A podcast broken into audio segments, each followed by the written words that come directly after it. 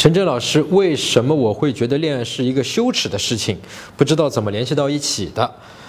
啊，这往往是跟你小时候的学校啊、家长啊，或者社会给你一个印象，就是说千万不能早恋呐，对吧？你喜欢一个男生，啊，你喜欢一个女生，然后哎呦，这个事情是千万不可以的，对吧？你觉得这个性是一个羞耻的事情，你会觉得我有这个性方面的好奇和欲望，是觉得哎呀，我这人真脏，对吧？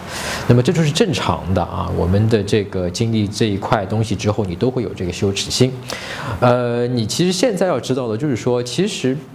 恋爱也好，或者说你的这个身体的欲望也好，只要你是一个健康的人，你都会有这样的欲望啊。如果你发育完了以后，你发现啊，你对异性不感兴趣，那我们人类就不用繁衍了，对吧？那我们就是没有子孙了，那我们这个社会就完蛋了。那么对于你自己的欲望或者是恋爱这一块，只要是你情我愿的啊，只要对方是愿意的。就没有任何问题啊，只不是说，哎呀，我为了满足我的欲望啊，我想恋爱或者我想干嘛，对吧？然后我就去违背对方的意志，那，你该为此而羞愧，因为这就是犯法了嘛，对吧？除了这种事情以外，其他的你觉得 OK 的，对吧？哪怕我看到哇，好漂亮，哎呀，我真的很想跟她恋爱，但是你去想一想，没有任何问题。